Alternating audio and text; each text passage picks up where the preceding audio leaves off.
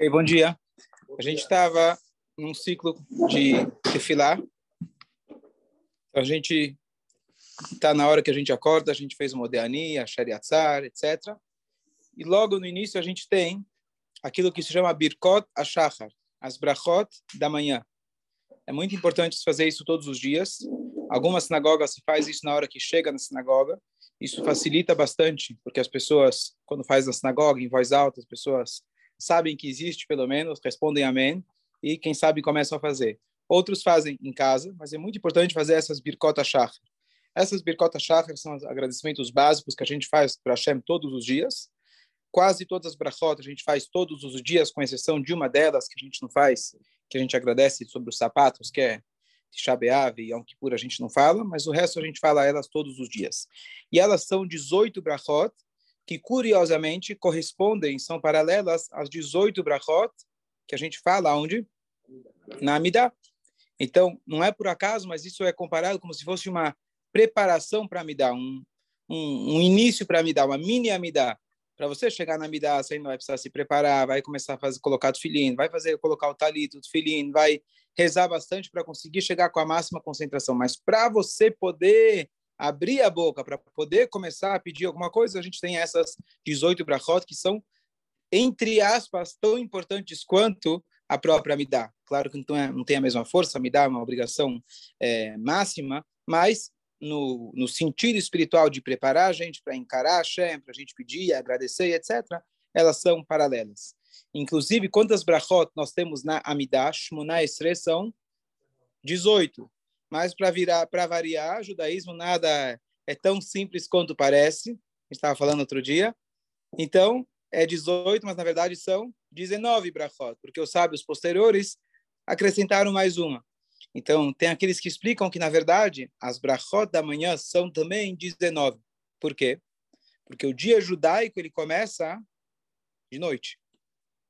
E logo antes da gente dormir, a gente tem uma brachá que a gente pede para Hashem que a gente tenha um bom sono, bons sonhos, que a gente possa dormir como se deve. Então, alguns sábios eles falam, bom, então essa é a décima nona, na verdade, aí dá certo. Qual que é a ideia? Mas a ideia é muito importante da gente lembrar de que está escrito que se você quer acordar como gente, não adianta você ir dormir como animal. Então, se você dorme como gente, você vai acordar, espero, como gente. Se você dorme como um burro, você não vai acordar como gente. Você tem que acordar e dormir como gente, fazer o Shema Israel, fazer e dormir sabendo que está indo descansar para poder servir a Shem melhor. Então, o início do dia não é a hora que você acorda. O início do dia é a hora que você vai dormir. Só um detalhe importante, algumas coisas em relação a, a, a ir dormir e acordar. Então, a gente muitas vezes tem o celular ao nosso lado. Então, a última coisa que a gente vai fazer antes de dormir é muito importante. Eu tenho o costume, a maioria das vezes, pegar alguma frase, alguma, alguma coisa judaica que eu tenho no celular, já estou com o celular na mão, vou deixar o alarme ligado do meu lado. Então, a última coisa de fazer antes de dormir, não seja as notícias, não seja um videozinho que você recebeu no WhatsApp, ou uma conta que chegou, ou uma conta para pagar, etc. Você lê alguma coisa, você vai dormir já com esse espírito mais elevado. E assim também de manhã, a gente não pode estudar a Torá enquanto a gente não fez as brachot, etc. Mas não abrir o WhatsApp, pelo menos, não abrir as notícias, saber o que está acontecendo lá em Brasília, etc., no Planalto, antes de você olhar para o Sidur, fazer Netlat Yadayim, etc., que isso realmente é mais importante para você ter um dia, um dia bom. Ah, o primeiro pensamento do dia, ele é extremamente importante ele vai afetar o resto do teu dia. E como você tem o primeiro bom pensamento, você indo dormir com um bom pensamento. Então é um ciclo que se fecha. Dá para fazer isso? Não. Difícil.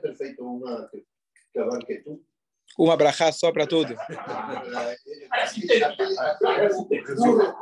brachá coringa. Brachá coringa. Faz uma brachá só para tudo. Antigamente, antigamente funcionava. A gente era mais simples, a vida era mais simples, então o jeito de se conectar com Deus também era mais direto. Hoje a nossa vida é mais complexa, então até a gente acordar, até se fosse uma brachá só, você sabe que as pessoas falam, bom, se Deus desse um pouco menos de mitzvot, tem tantas mitzvot, aí daria. É só, tem tanta mitzvah, não dá. Adam Arishon, Adão no Ganeden tinha uma mitzvah. Deus falou, faz o que você quiser, come de onde você quiser. Uma árvore, uma fruta você não pode comer. que, que ele fez?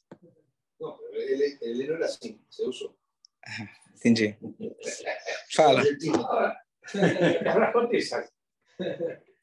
É, a pergunta que você fez, na verdade, é a ordem dessas brachot. Depende do sidur que você pega, a ordem está diferente, para variar. Né? Então, a pergunta é se tem algum motivo. Então, com certeza absoluta, qualquer um dos nusraot, dos sidurim autênticos, obviamente, que não são, são aqueles que, ah, essa brachá, não, essa aqui eu vou tirar fora, outra... Né? Tirando esses que não, a gente não considera sidur, mas cada um dos sidurim, e não só nessas brachot, mas em todas as brachot, ele está seguindo algum parâmetro, alguma lógica. Então, o livro que eu estou seguindo, por exemplo, ele explica no Musachabad, tá? Então, ele explica, na verdade, posso ao, ao longo do Shurim, você vai ver, que tudo, na verdade, é uma sequência. Não necessariamente a sequência cronológica, porque o que acontece? Teoricamente, na lei, você só faz a brachá que você precisa fazer naquele dia. Vamos supor, se você dormiu de cinto, adormeceu no sofá, não colocou o pijama. Então, teoricamente, você não precisaria fazer a brachá de Ozer Israel Bigurá. Se você acordou antes do galo, teoricamente, você não viu o galo, você não precisaria fazer a brachá, que Hashem deu a sabedoria para o galo. Então, tem várias situações que, teoricamente, você poderia pular as brachot. E se você for seguir, se você for seguir a ordem cronológica, depende de como você dorme, um dorme de roupa, outro dorme de sapato, um primeiro faz isso, depois faz aquilo, um primeiro se veste, depois coloca o cinto, outro faz o contrário. Então, é, é, se fosse seguir a ordem cronológica, não necessariamente essas brachot estariam na ordem. Mas, pelo menos pelo sentido, como eu falei, o livro que eu estou seguindo, ele explica uma das ordens, então dá para você ver o sentido espiritual, que não é simplesmente colocar roupa, não é simplesmente colocar o sapato, tem algo muito mais profundo, então ele vai explicando. E por isso é muito importante que, é, se você tem um sidur, você siga esse sidur do começo ao fim. Porque se no meio da reza você muda, fala, faça um pouco desse sidur, um pouco do outro. Existe uma lógica, por mais que você não saiba a lógica que está por trás, é um começo, meio e fim. Às vezes não tem uma palavra aqui, mas essa palavra compensa lá no final. Então, é muito importante que você siga uma lógica. Isso não é só nas brachot, em todas elas. Então, cada um dos raot tem que ter sua, com certeza tem a sua estrutura e o seu motivo pela sua, é, mas justamente essas brachot, uma vez que originalmente na Guimará ela tá como se fosse de acordo com a necessidade, então não teria necessariamente uma ordem específica. Então cada nusa, cada sidur, claro que não foi feito por qualquer pessoa, foram feitos por Gdolei Israel, pelos grandes sábios e mestres. Então quando eles organizaram no sidur, eles organizaram com um determinado critério rabino dice, falou uma vez, de que verdadeiramente... Pessoal, é, pro português. Você entendeu, Marcelo, o que ele falou? Sim. Ah, tá bom. Alguém foi numa palestra um tempo atrás, aí perguntaram para ele como, foi a palestra. Eu não sei, estava tudo em Yiddish. Na verdade, a pessoa falava em, inglês com sotaque hebraico, o cara achou que estava falando em Yiddish. Mas tudo bem. É, então, teoricamente, eu não chego para comer e faço todas as brachot de uma vez só. Eu pego o pão, faço uma brachá, pego a bebida, faço outra brachá e assim por diante. Teoricamente, essas brachot são brachot ligadas ao algo que aconteceu. Então, eu coloquei as roupas, seria fazer uma brachá, abri os olhos, faz outra brachá. E assim está descrito originalmente na halakha que deveria se fazer. Porém, acredito eu que o motivo seja uma questão muito prática, tá? as pessoas eventualmente esquecerem, ou é uma coisa que às vezes alguém vai fazer, outros não vão fazer, e os sábios viram que é importante que se faça todos os dias, independentemente, então eles organizaram elas dentro do Sidur. Então, independente se você é, é, ouviu o galo, como hoje em dia a gente provavelmente não escuta o galo, você faz ela de qualquer jeito. Por quê? Porque além do sentido literal delas, tem um sentido mais profundo. Então, vamos lá para a primeira brachá, pelo menos de acordo com uma das ordens. Hanoten la servi vina leavrin ben yom ven laila. Então a gente começa, a gente diz Baruch atah Hashem, bendito és tu Hashem, Elokeinu melech haolam, nosso Deus, Rei do Universo, Hanoten, aquele que dá, La Servi, Servi é o um nome mais é, bonito para o galo, Bina, compreensão, inteligência, Leavrin, para distinguir Benyo, o Venlaila, entre o dia e a noite. Então, basicamente, ao invés de, de, de, na hora que você acorda, você pega o celular e aperta snooze, ou você joga ele bate com força no chão, deixa eu dormir em paz, você leva, você levanta e fala, obrigado Hashem, que eu tenho um alarme, antigamente era o galo, e você fala, obrigado que eu posso ter alguém que pode me acordar na hora certa. Caso contrário, o que seria de nós? Alguns de nós, pelo menos. É? Shacharit não, não estaríamos aqui. Se não for, você não. Não, eu ia falar que fui em um lugar onde tinha um galo e cantava a noite. Perfeito. Então, eu ia falar. A maioria dos galos hoje estão desregulados. Toda vez que eu vou para uma fazenda, alguma casa de campo, já é meia-noite ele está tocando. Tenho vontade de falar para ele, ah, querido, vamos arrumar lá o, o dar a corda, né? Tá, tá, tá dando errado. Mas teoricamente o galo é aquele que anuncia, interessante. Não é que ele, ele é, teoricamente, né? Pelo menos talvez antigamente o galo que talvez se confundir com a questão de, de luz elétrica, muita coisa mudou, né? Na, na questão é, de dia e noite. Mas ele anuncia o dia que está por vir. Ele canta na madrugada, antes do sol nascer. Então a sabedoria dele, apesar que os dias eles vão mudando, tamanho da noite, verão, inverno vão mudando, ele tem a sabedoria que a Hashem colocou nele, ele já anuncia, olha, acorda que já vai amanhecer. Especialmente no modelo antigo, que é o que está previsto na lei a princípio, que a pessoa deveria acordar antes do nascer do sol. As pessoas iam dormir, depende, dependendo da época do ano, seis da tarde, oito, vai ficar gastando vela, é caríssimo ficar para poder ficar à noite fazendo contando piada. Hoje deixa a luz acesa, afinal, apesar que está caro, mas não é tão caro assim comparativamente. Então, é, as pessoas iam dormir cedo e acordavam, despertavam antes do amanhecer. Quem é que tinha esse papel perfeito? Era o galo. É, geralmente, na Argentina, e no campo, tudo isso às quatro da manhã. Quatro da manhã. Aí que canta o galo para acordar os que vão trabalhar. Os que eu vi que cantavam meia-noite. Bom. é, então. A palavra de galo é essa? Não, se fala, se fala Tarnegol, Tarnegol, eu vi uma vez uma explicação aqui, não tem, eu poderia procurar melhor, por que ele usa a linguagem servi, tem uma explicação por que ele usa, usa servi, que não é uma linguagem corriqueira. Brinader, vou dar uma olhada. Porque uma coisa, embora, a única coisa, as duas coisas que lembro da escola Iris... Sim. E a pergunta é número um. Hoje, não, a gente não acorda com o galo, tá bom que a gente tem o despertador, o celular, etc. Então, qual seria o sentido de fazer essa brachá? E, e, então, isso hoje em dia, e mesmo antigamente, será que a gente está apenas agradecendo pelo gado ou existe algo mais profundo a respeito dessa brachá?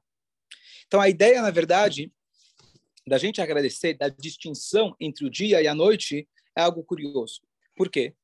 Quando eu preciso de um sinal para distinguir se eu tenho, por exemplo, meus filhos agora estão comprando material escolar, então vem escrito bem grande, coloque o nome em cada um dos materiais. Por quê? Provável você vai na loja, muitos vão comprar materiais idênticos, então vai lá, você coloca o nome para identificar.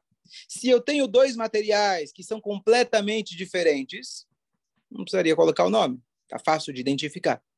Então pergunta aos nossos sábios, por que eu preciso de uma sabedoria especial para identificar entre o dia e a noite. Está muito óbvio.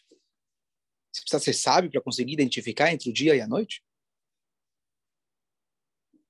Tá certo que eu falei que o galo ele já avisa de antemão que vai, o dia está por vir, mas no sentido literal, quando a gente fala que distingue entre o dia e a noite, será que eu preciso de uma sabedoria especial? Está escrito, inclusive, o cego, ele faz abrahá, que Deus abre os olhos. Vamos chegar lá depois. Por quê? Porque apesar que ele não usufrui literalmente dos seus olhos, número um, ele usufrui dos outros que têm olhos. Então, Baruch Hashem, que existe a visão mesmo que ele diretamente, infelizmente, não tem. Mas existe a diferença que o cego, quando ele entra em casa, além, ele também acende a luz.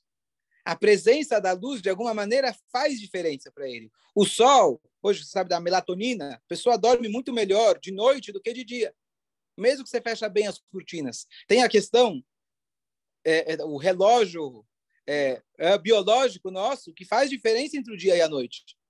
Então, a ideia de distinguir entre o dia e a noite é no sentido espiritual, ele é muito mais profundo. O que é dia? O que simboliza o dia? Sol, claridade. O que, que muda a claridade? Teoricamente, se eu estou num quarto escuro e num quarto claro, os objetos que estão no quarto são iguais. Não muda, a luz não acrescenta nada fisicamente dentro do quarto. O que, que ela faz? Ela permite que você enxergue aquilo que já está lá. Então, se eu estou no meio da noite, a luz está apagada, preciso chegar no banheiro, Se eu tenho mais idade, principalmente, vou tropeçar, cair e posso me quebrar. Se eu acendo a luz, deixo aquela luzinha acesa, eu vou direto e não tropeço. Ah, o, de, o dedinho do pé sempre vai encontrar. Isso mesmo com a luz acesa acontece. Você acaba a ponta da cama.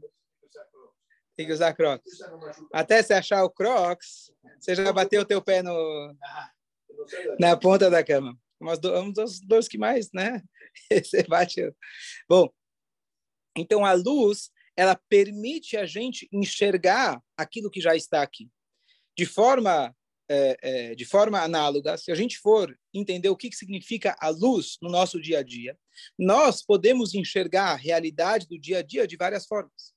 Quando você é uma pessoa iluminada, você enxerga as ocorrências do dia a dia de uma forma.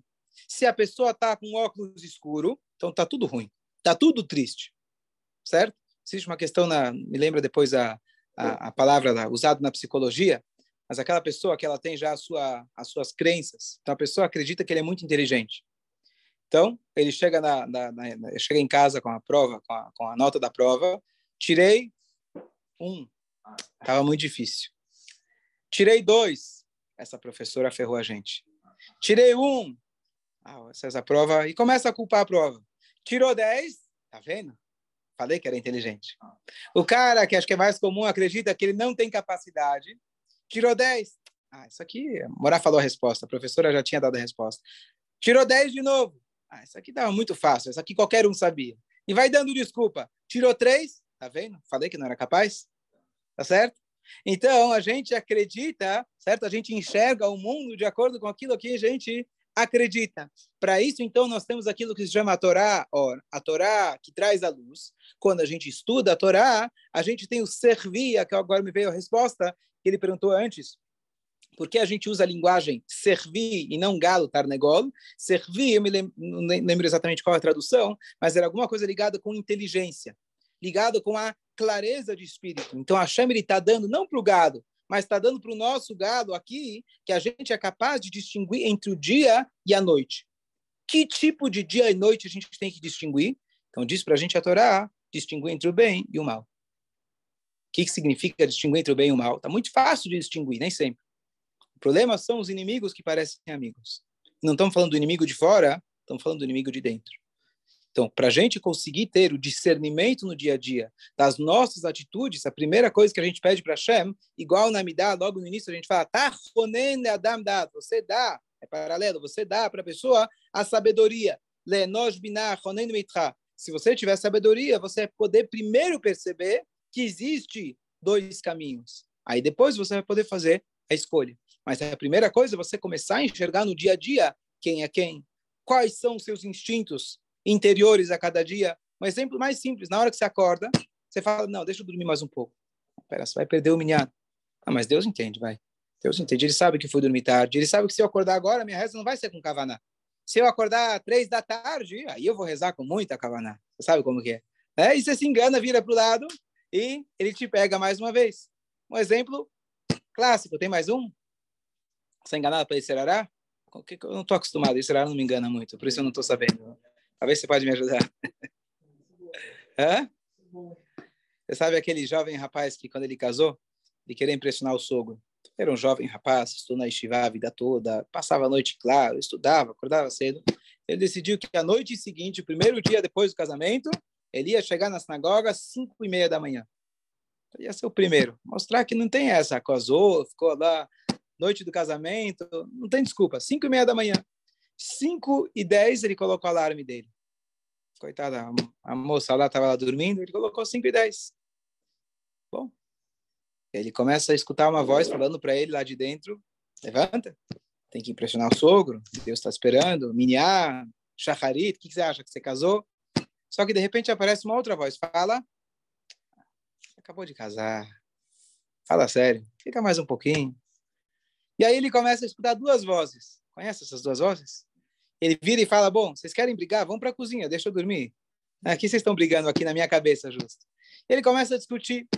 Ele termina a história dizendo: Sabe quem ganhou no final? O, o bom instinto ganhou. No final ele ganhou, Deus ajudou, ele ganhou. Demorou quatro horas e meia de briga, mas ele ganhou.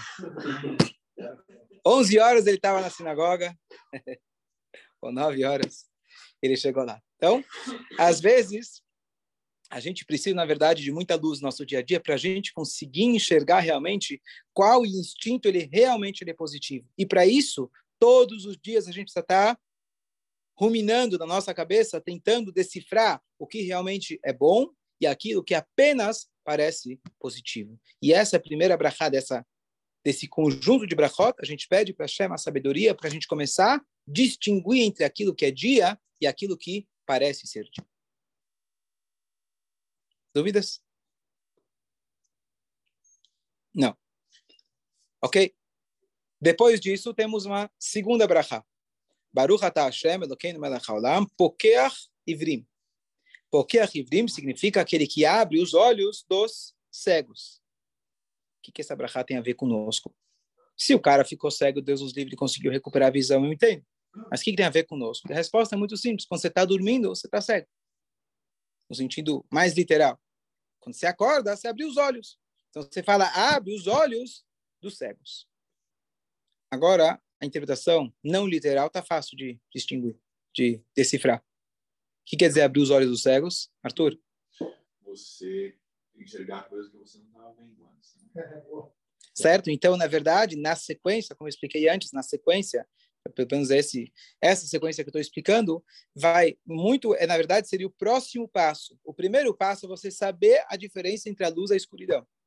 Eu sei que esse é um espinafre e eu sei que esse é um chocolate. Eu sei. Até aí eu sei, tudo bem. E que decisão que eu vou tomar? Saber que um é bom e o outro parece bom, às vezes é fácil.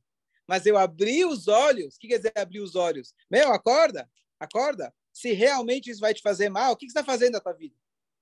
Então, saber a diferença é o primeiro passo, mas não necessariamente porque eu sei a diferença, eu vou abrir meus olhos e querer seguir realmente aquilo que eu sei que é a verdade na teoria. Então, abrir os olhos significa algo palpável, algo que eu enxergo, eu tô, eu tô vendo, certo? Uma vez eu ofereci para alguém, falei, quer tomar esse suco? Ele falou, eu na minha, na minha vida já aposentei o açúcar. O cara realmente nunca mais tocou em açúcar. O cara já entendeu que para ele isso seria, Deus nos livre, fatal. Então ele olha alguma coisa e já sabe isso aqui para mim, a cabeça dele já é veneno. Ele já conseguiu transformar aquilo de uma ideia teórica numa coisa completamente prática. Aqui não estou falando que a ideia não é dieta, isso aqui deixa para os médicos, né? ah, mas a ideia da gente conseguir entender o que é bem e o que é mal, saber que quando eu estou no farol eu devo abrir a janela, pelo menos eu sei que deveria abrir a janela, talvez, deixa o critério de cada um, mas deveria ajudar aquela pessoa será que eu, de fato, quando chegar no farol, eu vou abrir a janela e tirar do bolso alguma coisa? Ou na hora H eu falo, bom, vai comprar alguma coisa errada com isso?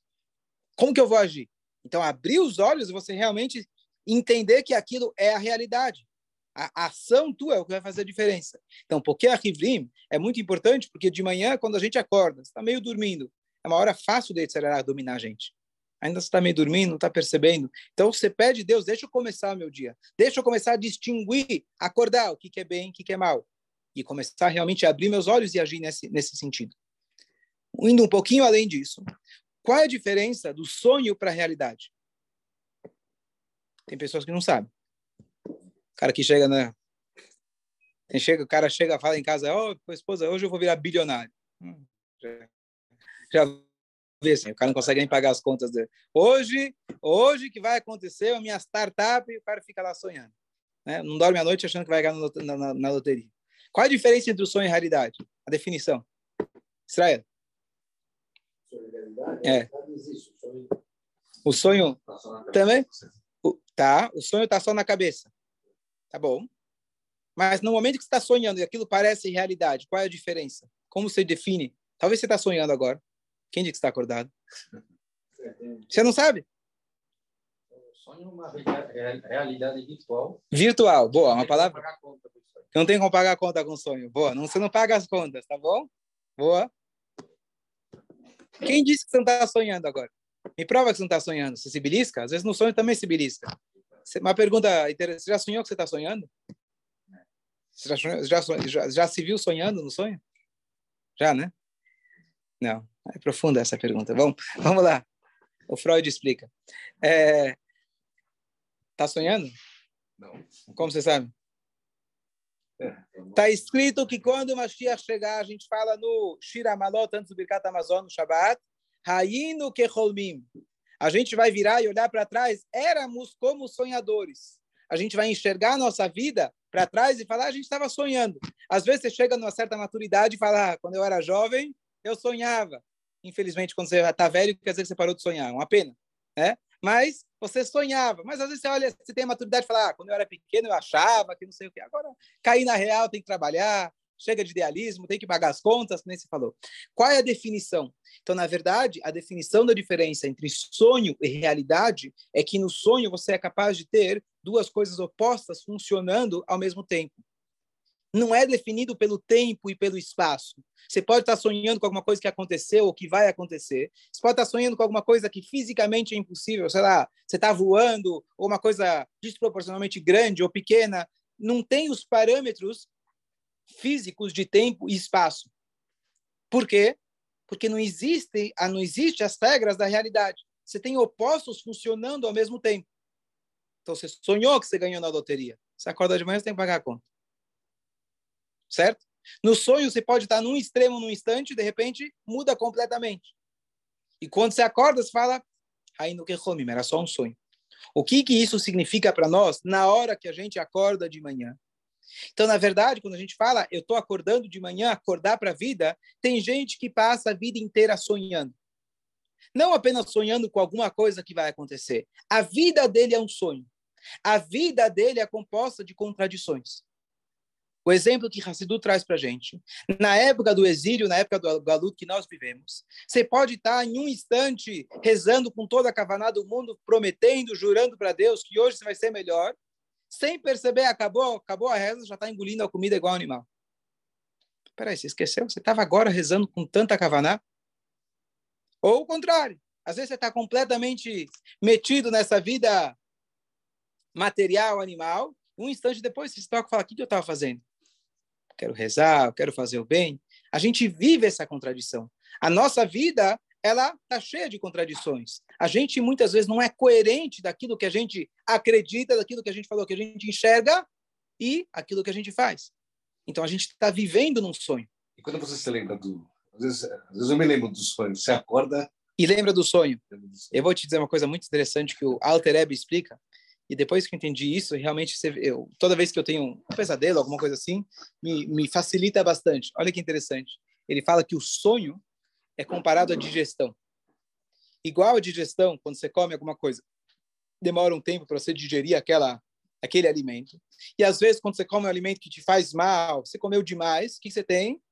Um mal-estar. Você às vezes precisa aí se aliviar. É duro, é ruim, você sente mal, mas depois, ufa, Baruch Hashem, saiu o que precisava sair. A digestão, esse é o papel da digestão. Se você comer alguma coisa que não era benefício para o teu corpo, então, naturalmente, o teu corpo manda isso para fora quando você está saudável. O sonho, apesar de ser, às vezes, algo muito ruim, se acorda com aquela sensação, na hora que você acorda e fala, uau, foi um sonho, passou, você se alivia.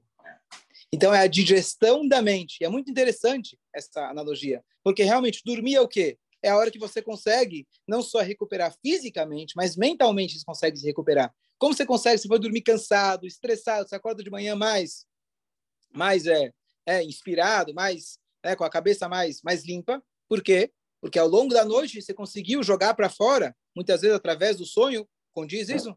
Com o pesadelo, etc. Então, apesar que o pesadelo é ruim, mas é igual, compara igual quando a pessoa passou mal. A pessoa passou mal, é ruim, é desagradável. Mas finalmente você se aliviou. Então você se sente bem. Você fala, bom, só foi um sonho, só foi um sonho que aquilo que eu estava imaginando ia acontecer. Mas na prática não aconteceu. Então você se alivia. Então, é, tem, tem, tem rezas para sonho ruins, a gente pede para não ter sonho ruins, etc. Mas se acontece, isso é bom. De, de alguma forma, isso aqui é, é um alívio.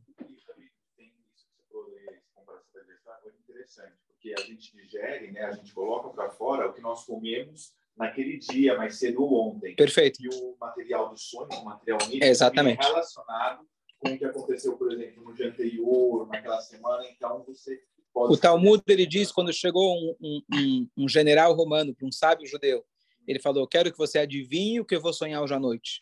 Se você adivinhar muito bem, senão eu corto a cabeça." O sonho, o sábio imediatamente falou para ele: "Você? você vai ser sequestrado pelo seu inimigo e vão te torturar. E começou a descrever para ele uma coisa assim extremamente trágica. Ele ficou naquilo, uau, poxa, que sonho. Ficou pensando, pensando, pensando. Obviamente ele sonhou à noite, ser o sábio judeu. Então você você sonha à noite aquilo que não só que você pensa, mas até aquilo que você deseja e você não sabia que você desejava, né? O subconsciente. Fala. Tem um costume também, não sei se é antigo tem de jejuar.